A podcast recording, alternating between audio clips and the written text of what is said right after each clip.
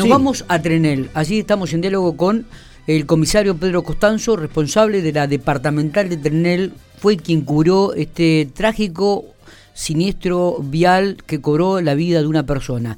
Pedro, gracias por atendernos. Buenos días. ¿Cómo estás?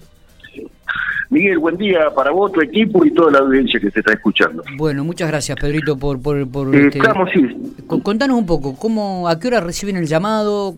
A las eh, seis de la seis y media de la mañana recibimos un llamado eh, donde noticiaba de un siniestro vial es de, acá, de la localidad de Trenel, camino a General el Pico, a cuatro kilómetros del acceso de esta localidad.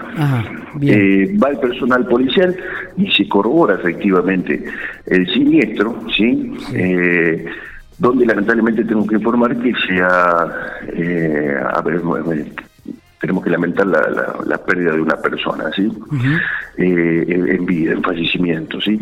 La otra persona que lo acompañaba, su pareja, fue trasladada al hospital de, General Pico en razón a las lesiones que, que, que padecía tras el siniestro vial. Sí y estamos viendo las evoluciones de, de, las mismas. Está bien.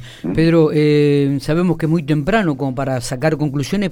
De hecho, la Agencia de Investigación Científica eh, registró y tomó todos los, los, datos y para, para corroborar y encontrar las causas.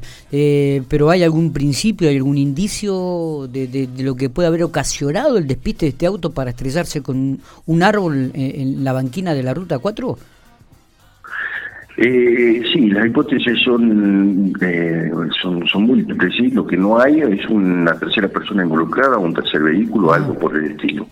Eh, de un testimonio que hemos logrado recabar, eh, aparentemente podría ser un desperfecto mecánico que originó el despiste del vehículo, sumado al factor climático que había un poco de, hielo, de la helada del, del, factor climático que, estamos, que nos está afectando a esta hora de la madrugada, ¿no es ah, cierto? Sí, sí, sí.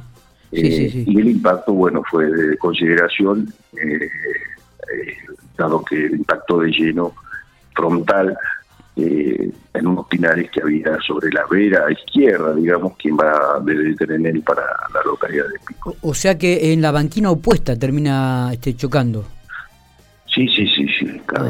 hay un despiste que se cruza de carril, ah, baja la banquina y impacta en, un, en, unos pilares. ¿Qué, edad tenía la ¿Se puede conocer el nombre de la víctima y la edad de, Pedro? Sí, sí, la persona es Héctor Quiroz, de 61 años, fue empleado policial, eh, con grandes méritos en la carrera profesional, papá de, familia y bueno, eh, una persona muy muy muy querida en la localidad de, General Pico y más con los, con los camaradas, ¿no es cierto? ¿Se, eh, ¿se puede, ¿se puede repetir el nombre, por favor, eh, si sos tan amable, Pedro? Héctor Quirós, 61 años. Héctor Quirós. Uh, lo conozco. Sí, sí, sí, sí, lo conozco, lo conozco. Eh, bueno. ¿Estaba domiciliado acá en General Pico, Pedro? Sí, ambos son oriundos de General Pico. La señora trabaja trabaja acá en, el frigorífico de, de Trené y regresaban a, su domicilio, después de, de complementar su jornada laboral. Qué bárbaro. Bueno, eh, no sé si, eh, bueno, estuvo eh, también el, creo que de la causa está a cargo del fiscal Guillermo Komarovsky y estuvo ahí también La, agencia de investigación trabajando. en el lugar de los hechos, ah, el doctor Guillermo Komarovsky, quien dictaminó algunos lineamientos a seguir, trabajó la agencia de investigaciones científicas para estos casos de la localidad de General Pico, el jefe de regional, el jefe de interior y también intervino bomberos que hizo una tarea eh, magnífica en su en su coso eh, para lograr sacar a la persona que hoy tenemos en vida, ¿no es cierto?